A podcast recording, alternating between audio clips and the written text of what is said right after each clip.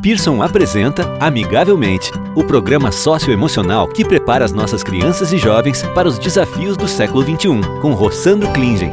Olá, estamos aqui com o palestrante, escritor e psicólogo Rossandro Klingen e vamos continuar nossa conversa sobre educação socioemocional. No episódio de hoje, iremos falar sobre a importância da educação socioemocional no cotidiano da sala de aula. Rossandro, qual as vantagens desse programa para os professores? Queremos saber como ele vai impactar o seu trabalho como educador. É importante que se diga, e se volte a repetir para que se enfatize.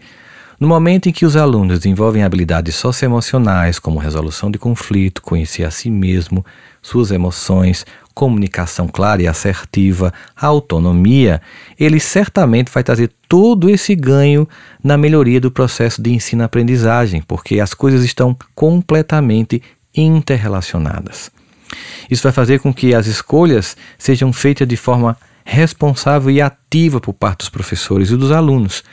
Esse desenvolvimento é fundamental porque os professores entendem a importância do CACEL, que é o The Collaborative for Academic, Social and Emotional Learning, que foi fundado em 1994 por Daniel Goleman, autor de Inteligência Emocional.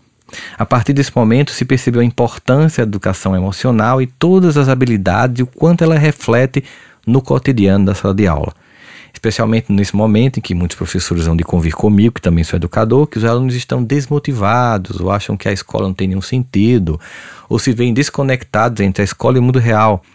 No mundo real, as emoções estão presentes em cada gesto, em cada cotidiano, em cada balada, em cada namoro, mesmo que seja por um aplicativo, a vida emocional está em jogo constante. Trazer a vida emocional para a escola de forma clara e efetiva vai fazer com que o aluno tenha um link com a realidade que ele não tem sentido com o conteúdo.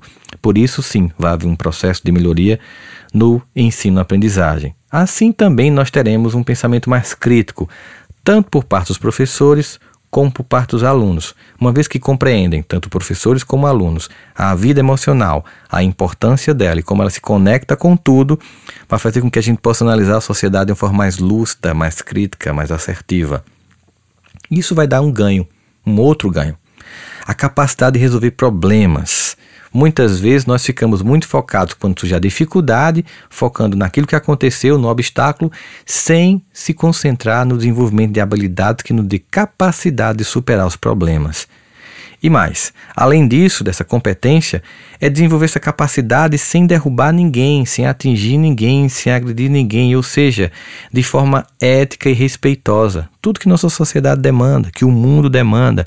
Pessoas capazes, competentes e decentes, que consigam contribuir, vencer sem derrubar, que que, que consigam construir sem destruir, inclusive no aspecto ecológico da sociedade, não somente do cuidar das plantas, da natureza, mas de cuidarmos uns dos outros, cuidarmos mutuamente uns dos outros, para que a gente possa desenvolver um pacto de convívio social mais eficiente, tudo que nós necessitamos. Assim a gente vê que o desenvolvimento em educação socioemocional, ele atinge várias características, gerando ganho em todas e em cada uma delas.